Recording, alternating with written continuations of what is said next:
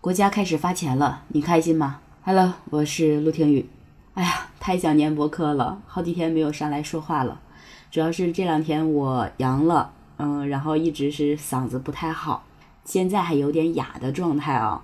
但是实在是忍不住了，必须得上来唠唠才行。因为我听说最近国家派发了亿元级的消费券，就为了促进呢市场的加快恢复。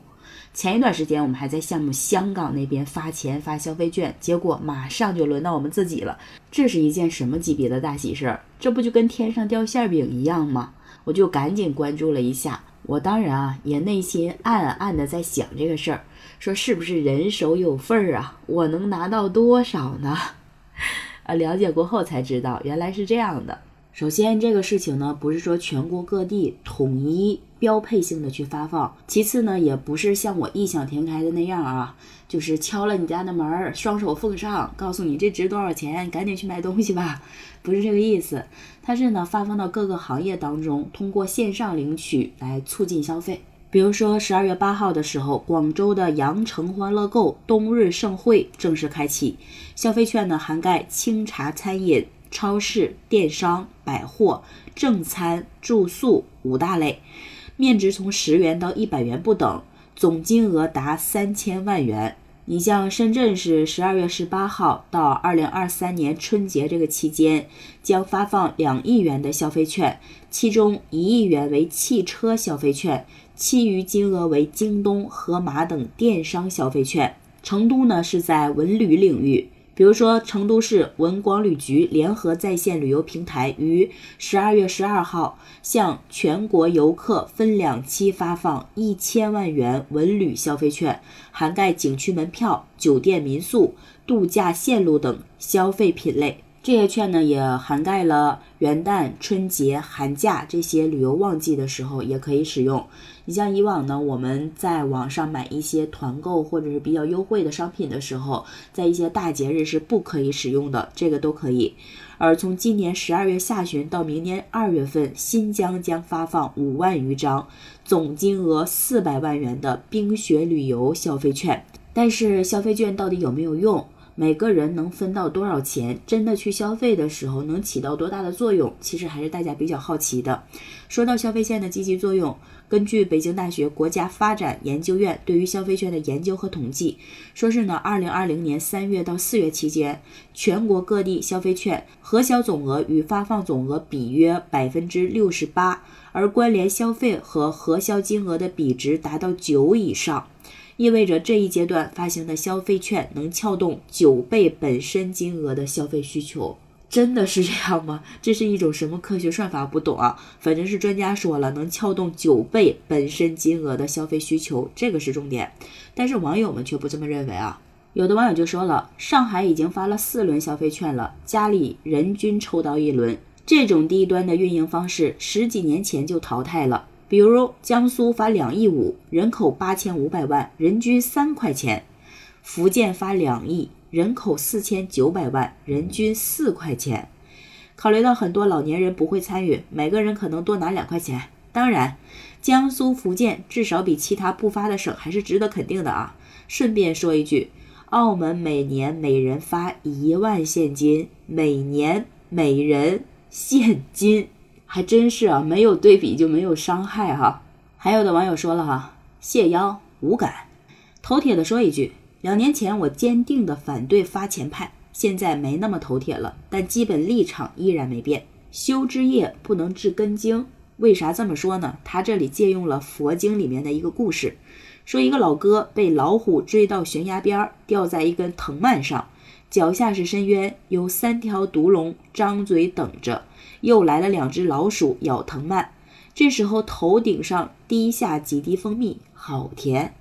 脑洞大点说，这种一级消费券在我眼里就是那几滴蜂蜜呀，而且就那么几亿、十几亿，摊下来蜂蜜都不算，算露水吧。具体什么是鼠、龙、虎，可以自由创作。也许家家有本难念的经吧。啊，他举个例子，他说，比如少子化、老龄化像毒龙。增长放缓下的失业，特别是青年失业，像猛虎；以房地产为核心的债务出清，像老鼠。又比如具体到个人身上，以房价为核心的独立生活乃至组成家庭的成本像猛虎，追赶到前半生；以养老为核心的社保、医保像毒龙，下半生等着你。以经济放缓和垄断竞争后期为核心的薪资增长停滞，像老鼠，现在就啃你。总之，龙虎鼠多方围剿，长期性稀缺。所以啊，不是中国人不想花钱享受啊，这里最典型的就是房子，多少人都成了房奴啊。说实话，我就是一个房奴，确实是感同身受。还有的网友直呼悲哀。为啥这么说呢？他说，跟他幻想中的消费券完全不一样。